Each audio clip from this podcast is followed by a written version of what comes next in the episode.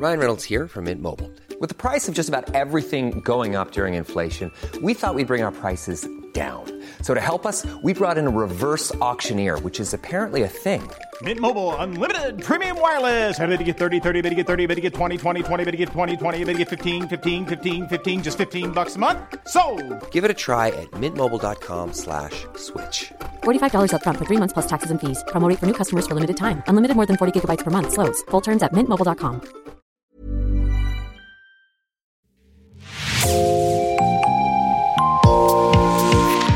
Bonjour et bienvenue dans Podcasting, l'actu dans la poche, le podcast quotidien d'actualité du Grand Sud-Ouest. Chaque jour, suivez-nous à la découverte de l'information régionale avec les journalistes et chroniqueurs du territoire. Je m'appelle Jean Berthelot de Lagleté.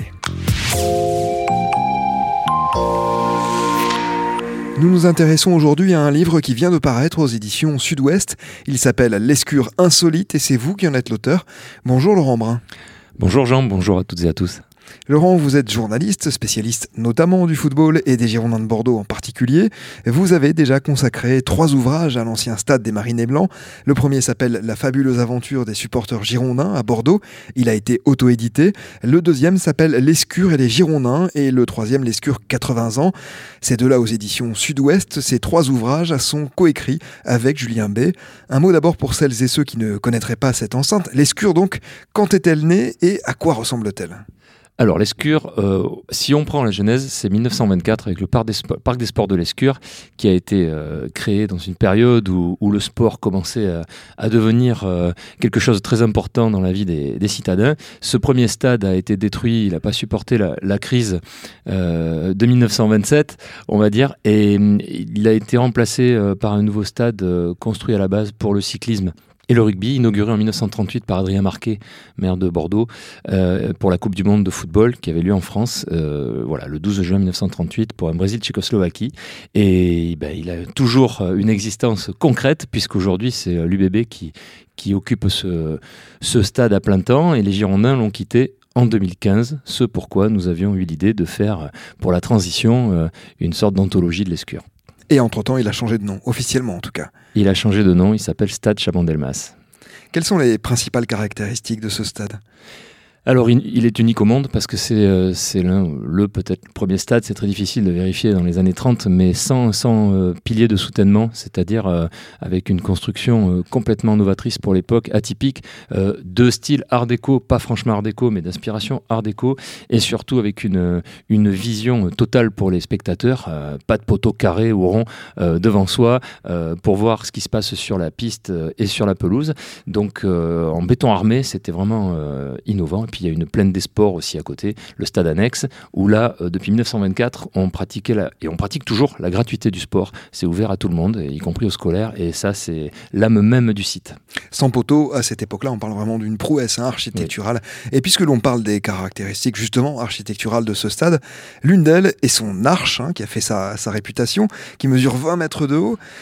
Mais elle pourrait avoir été largement inspirée par un autre stade né quelques années avant l'Escure. Ça, c'est une histoire assez méconnue. Et parce qu'on fait les malins, on est chauvin à Bordeaux, mais en fait on ne sait pas. Et effectivement, euh, dans les recherches, euh, nous sommes aperçus avec mes collaborateurs et apporteurs de témoignages et de documents qu'effectivement, euh, le parc des sports de, de Roubaix avait une arche comme ça. Alors en fait, euh, on ne sait pas exactement qui a eu l'idée. C'est très difficile parce que c'est pas forcément celui qui a construit en premier qui a eu l'idée en premier. Mais effectivement, c'est très troublant. Euh, si vous voyez la superposition des, deux photos euh, dans le livre, on peut se tromper. Les spécialistes verront les petits détails, mais sur l'entrée du stade, c'est vraiment c'est le jumeau quoi. C'est le jumeau. Après ça s'arrête là. Le reste, ça n'a plus rien à voir. Mais l'entrée effectivement, qui rappelle le théâtre d'Épidore en Grèce, est quasiment similaire.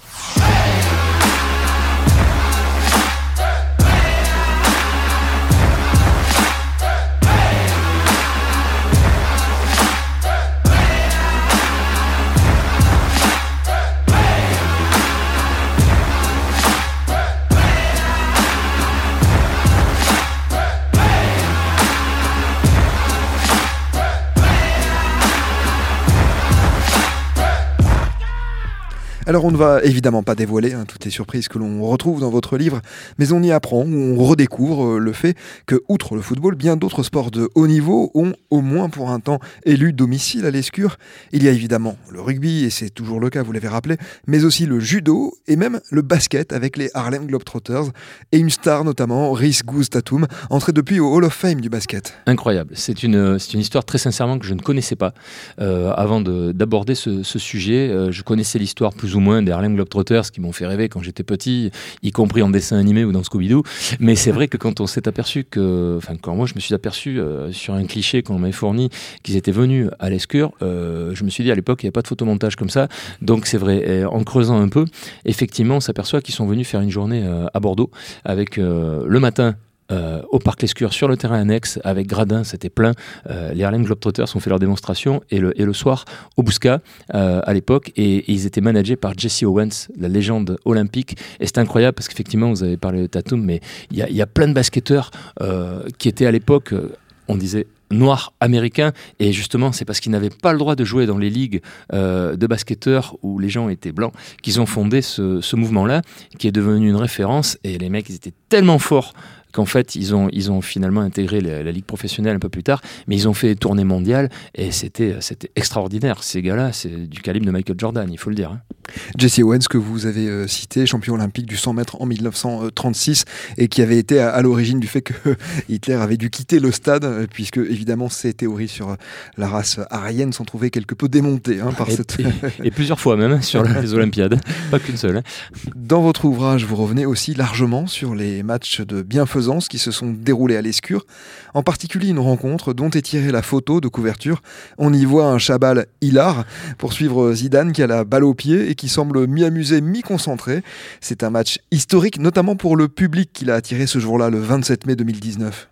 Oui, c'était euh, c'était un vrai spectacle, c'était euh, c'était assez inédit. À Bordeaux, c'est sûr, il y avait déjà eu quelques représentations dans le sud de la France. C'était pour l'association euh, caritative de Pascal Ometa qui aide les enfants qui sont malades et qui leur permet justement de côtoyer leurs idoles et en foot et en rugby, euh, une mi-temps foot, une mi-temps rugby. Effectivement, on dirait que Chabal, euh, espèce de viking euh, ou d'Attila des temps modernes, va poursuivre et pourfendre Zidane qui semble le narguer. Elle est, superbe cette couverture faite par les, graphistes de, et, photographes de Sud-Ouest. Et hum, c'était vraiment, vraiment super avec une belle affluence sur cette première édition. Il y en a une, une seconde, mais le livre était déjà parti en impression. Et, et c'était extraordinaire parce qu'effectivement, dès que Zizou est là, ça fait 15 000 personnes de plus dans le, dans le stade. Et c'était c'était vraiment un bon moment de convivialité, de partage et de franche rigolade. Et on précise pour ceux qui s'inquiéteraient que la deuxième partie euh, en rugby, c'était simplement du toucher. Hein, c'était pas oui, oui, oui. de plaquage, sinon on en aurait retrouvé un ou deux un peu, un peu en kit.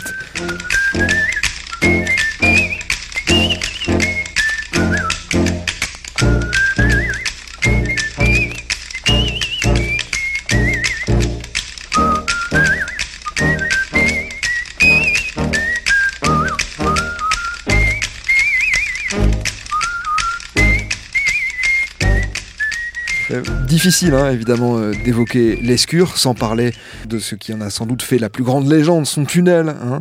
Euh, expliquez-nous en quoi il est si particulier, et les plus jeunes apprendront peut-être d'ailleurs qu'il n'a pas toujours servi à l'entrée euh, des joueurs sur la pelouse. Racontez-nous cela, Laurent. Oui, alors le tunnel, euh, à la base, euh, bon, les, tunnels dans le stade, c'était prévu pour les coureurs cyclistes euh, qui passaient sous la tribune, puisqu'il y avait des arrivées du Tour de France dans ce stade. Et, et, le tunnel, le premier tunnel qui a servi pour le football, sortait, passait sous le virage sud et sortait derrière le but, situé côté virage sud. Et finalement, à l'époque de, Claude Bèze, dans les années 80, il a dit on peut pas continuer comme ça, le terrain, il est minable, le couloir pardon est minable, pour arriver au terrain, c'est pas top, on risque la glissade. Tout. Et finalement, il a construit ce, ce long tunnel de 150 mètres euh, pour arriver en dessous de la tribune euh, d'honneur présidentielle pour que les joueurs sortent euh, au centre du terrain. Mais ce qui est sympa, c'est que dans ce tunnel, avant qu'il soit éclairé et qu'il y ait les caméras de vidéosurveillance, c'est passé plein de trucs là-dedans. Il y a eu des coups de drapeau, il y a eu du sang, il y a eu des baffes, il y a eu des nions, il y a eu des insultes. Voilà. Et moi, je suis allé au plus près et du tunnel et des gens qui l'ont côtoyé sur les 40 ou 50 dernières années pour recueillir des témoignages. certains autres, je n'ai pas pu les recueillir, donc je les ai trouvés aussi dans la presse pour étayer tout ça. Et c'est vrai qu'il y a des anecdotes croustillantes, notamment Raymond Domenech qui dit Moi, je sais très bien qu'avec, vous savez, avait sa moustache de Gaulois, de tueur lui aussi, hein, un peu comme Chabal, mais c'était que la moustache. Il disait Moi, dans le tunnel de l'Escure, je regardais mon vis-à-vis, celui que qui allait être mon adversaire direct dans le match, je regardais dans les yeux, je savais que j'allais gagner le combat avant de rentrer sur la pelouse. C'est vraiment le chemin des gladiateurs, quoi. Presque l'entrée dans le Colisée. Et il y a eu l'époque euh, euh, Jérôme Bonicel ou autre, où là, ça a bien distribué des claques. Et puis après, quand la vidéosurveillance est arrivée, ça s'est un peu calmé. Mais il y avait des glissades encore puisque les joueurs bordelais aussi arrivaient en courant, euh, la période Benarbia, euh, quand ils ont été champions de France, arrivaient en courant, ça faisait du bruit, doublaient leurs adversaires dans le, dans le couloir, et c'était euh, c'était impressionnant. Après, on a mis la moquette, des rampes sur le côté, des caméras, donc ça a été un peu plus aseptisé, il y avait juste quelques échanges verbaux, mais il y a, des, y a eu des vrais bastons dans ce tunnel. Il y a beaucoup de joueurs qui disaient effectivement entendre ces bruits de crampons d'une part, et puis aussi on entendait énormément la foule, hein, trois dizaines de milliers quand même de personnes, et les joueurs de Milan d'ailleurs sur cette fameuse remontée des Bordelais dit que ça avait eu de l'influence, notamment, que ça les avait un petit peu euh, perturbés. Pourtant, ils avaient beaucoup d'expérience, évidemment. Mais ce tunnel, c'est vraiment un élément euh, indissociable hein, de, de l'escure. Et si vous me permettez, il y a un petit frère jumeau aussi en Serbie, le, au stade euh, Maximir, au Maracana, à, Belgrade. Et voilà, c'est alors là, par contre, c'était chaud bouillant, mais là, ça a été terrible, puisqu'il y, y, a eu la guerre aussi. Il y a, a d'autres connotations dans ce tunnel-là, mais c'était intéressant de faire le parallèle, même s'il est évidemment pas aussi long que celui de l'Escure. Euh, voilà, comme le stade de, de, Roubaix, le parc des sports, là aussi, il hein, faut, faut, être juste. Hein, vous savez ce que c'est le journalisme, il faut aller creuser, puis voilà, voir tout ce qui est possible de, de voir. Et, et c'est intéressant de faire ce parallèle. Le Maracana avec un K, bien évidemment. Avec un K. et non pas avec le C euh, du Brésil. Laurent, tous les joueurs, tous les supporters sont attachés à leur stade, ça paraît euh, logique. Pourtant, on a l'impression que dans le cas de l'Escure, cet attachement est particulièrement fort. Comment vous l'expliquez? Parce qu'on a tous grandi là-dedans. Je veux dire, euh, moi le premier, j'ai eu 47 ans il n'y a pas longtemps, j'y vais depuis que j'ai 6 ans dans ce stade et on a, presque tout vécu. Euh, moi j'ai eu la chance de vivre, les, les, je suis né dans les années 70, mais j'ai profité des années 80. Euh, les gens qui sont un peu plus vieux, dans les années 70, ils avaient des joueurs combatifs formés au Girondin de Bordeaux, mais qui se battaient pour le maintien. Moi je suis arrivé avec la génération des Giresse, la Combe, Trésor, donc on, a, on a été bercés tous tous les gens de mon âge, et puis même un, peu plus âgés ou un peu plus jeunes, par cette génération-là. Et l'escure, c'est ça. D'ailleurs, on dit parc l'escure. Mon père vous aurait dit stade municipal ou stade vélodrome. Aujourd'hui, on dit Chaban-Delmas. Après, il y a une identification à ce stade, parce que c'est comme un grand berceau, quoi, taille XXL, et c'est vrai qu'un berceau en béton, c'est original. Mais c'est vrai qu'on est, on est, c'est dans l'ADN, quoi. C'est dans l'ADN parce qu'il y a eu, il y a eu une histoire. Ce qu'on n'a pas encore dans le Manbut Atlantique, qui est un magnifique stade, mais il n'y a pas encore eu vraiment d'histoire écrite et pas de, pas d'exploit retentissant. Euh, je parle en football. Euh, il y a eu des concerts euh, importants et c'est pas fini. Il va y en avoir d'autres, des matchs de rugby, finale aussi de, football. Mais les Girondins n'ont pas encore créé quelque chose de fort dans ce stade. Donc on peut parler vraiment quasiment que de l'escure. Et l'escure, c'est, une émotion, là aussi grandeur nature.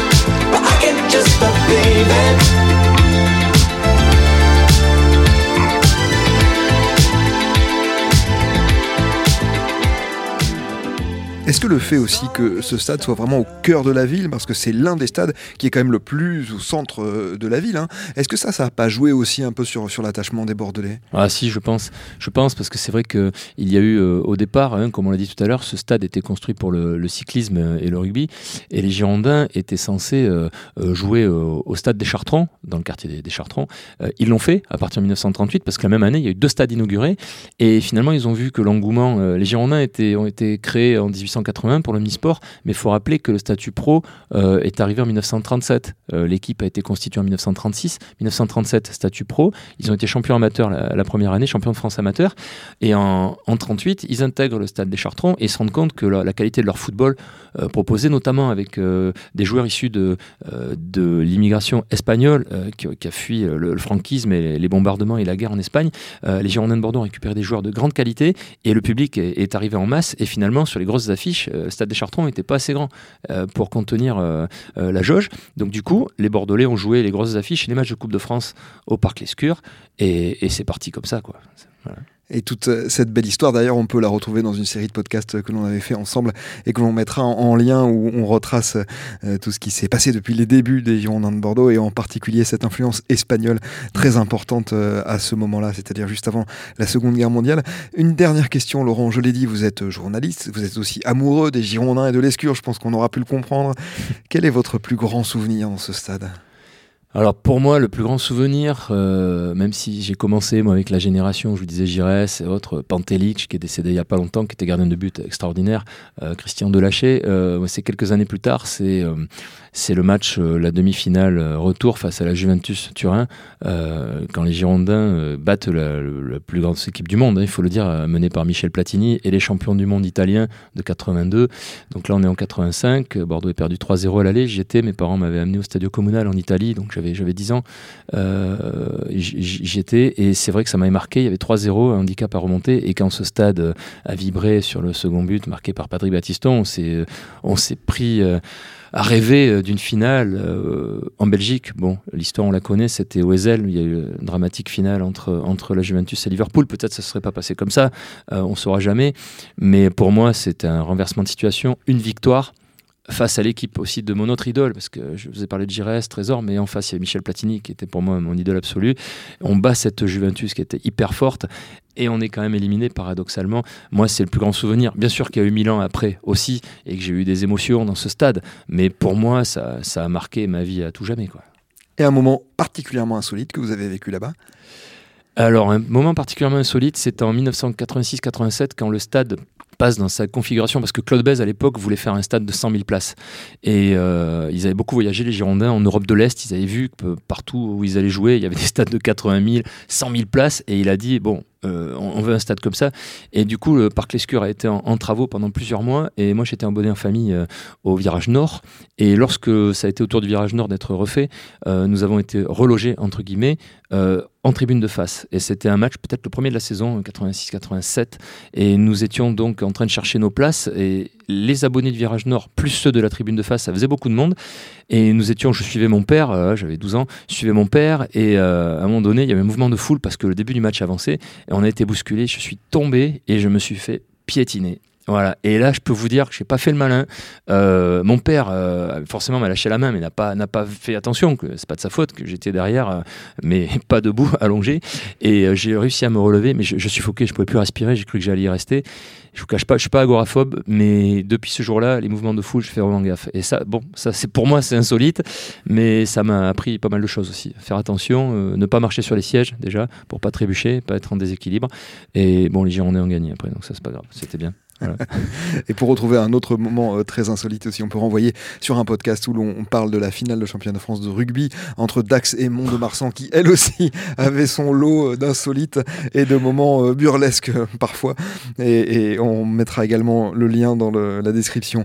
Merci beaucoup, Laurent Brun, d'être venu au micro de Podcasting. Je rappelle le titre de votre livre qui est paru aux éditions Sud-Ouest. Il vient de paraître, il s'appelle L'escure insolite. Et je pense que c'est un cadeau idéal pour Noël, pour toutes les amoureuses et pour tous les amoureux des Girondins de Bordeaux. Et je suis sûr que même si l'on connaît très bien leur histoire et l'histoire de ce stade, eh bien on apprendra des choses en vous lisant parce qu'il y a beaucoup, beaucoup d'anecdotes très riches et très intéressantes. Oui, je vous remercie. Et je, je voudrais faire une dédicace spéciale à Dominique Lelanne aussi, qui a été pendant euh, euh, plus de 20 ans photographe des Girondins de Bordeaux et qui m'a permis de réaliser ce livre avec des clichés magnifiques qui illustrent parfaitement tout ce qui est insolite dans ce livre et dans ce stade. C'est dit, c'est la fin de cet épisode de podcasting. Rédaction en chef Anne-Charlotte Delange, production Juliette Brosseau, Juliette Chénon, Clara Etchari, Myrène Garaïco Etchea, Mathilde Leuil et Marion Ruot, iconographie Magali Marico, programmation musicale Gabriel Taïeb et réalisation Olivier Duval. Si vous aimez podcasting, le podcast quotidien d'actualité du Grand Sud-Ouest, n'hésitez pas à vous abonner, à liker et à partager nos publications. Retrouvez-nous chaque jour à 16h30 sur notre site et sur nos réseaux sociaux, ainsi que sur ceux des médias indépendants de la région qui sont nos partenaires. Retrouvez-nous aussi sur toutes les plateformes d'écoute, dont Spotify, Deezer, Apple Podcast ou Google Podcast. Podcasting, c'est l'actu dans la poche.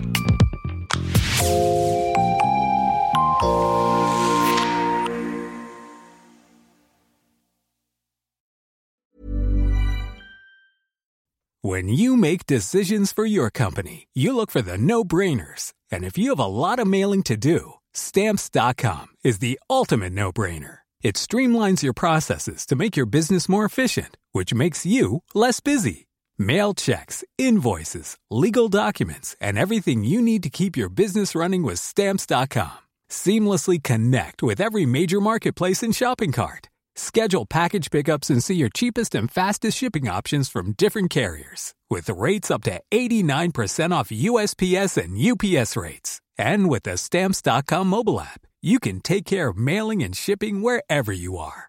Make the same no-brainer decision as over 1 million other businesses with stamps.com. Sign up with code program for a 4-week trial plus free postage and a free digital scale. No long-term commitments or contracts. That's stamps.com. Code program.